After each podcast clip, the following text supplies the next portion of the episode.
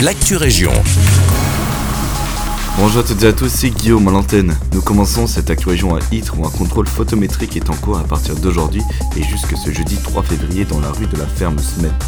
Ce contrôle se fait dans le cadre du remplacement général de l'éclairage public. Un véhicule circulera sur cette rue à vitesse lente entre 20h et 6h du matin. Des signalisations seront mises en place à ces heures-là. Comme le véhicule roule très lentement, la commune demande aux automobilistes d'être très vigilants afin de ne pas être surpris. Nous nous rendons ensuite à Braine-le-Comte où le bois de la Haussière est fermé jusqu'à nouvel ordre à cause de la tempête survenue en journée et sur une partie de la nuit. L'axe principal reliant Braine-le-Comte à Henri-Pont et Ronquière reste cependant ouvert. Tous les autres accès sont strictement interdits. La réouverture du bois sera annoncée sur la page Facebook de la ville.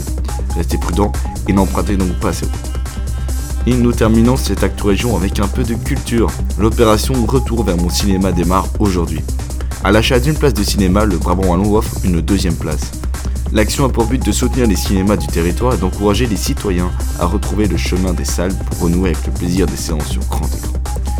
Pour bénéficier de cette offre, il vous suffit de vous rendre dans l'un des cinq cinémas participants, à savoir les ciné Wellington à Waterloo, le ciné Centre à Rixensart, le ciné l'Étoile à Jodogne, le cinéscope de Louvain-la-Neuve ou encore le ciné 4 à Nivelles, et de mentionner le code promo CinéBOE.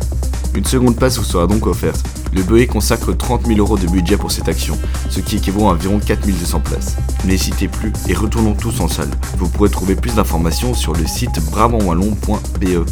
C'est déjà tout pour l'actu région. Merci beaucoup pour votre écoute. Je vous souhaite une très belle journée.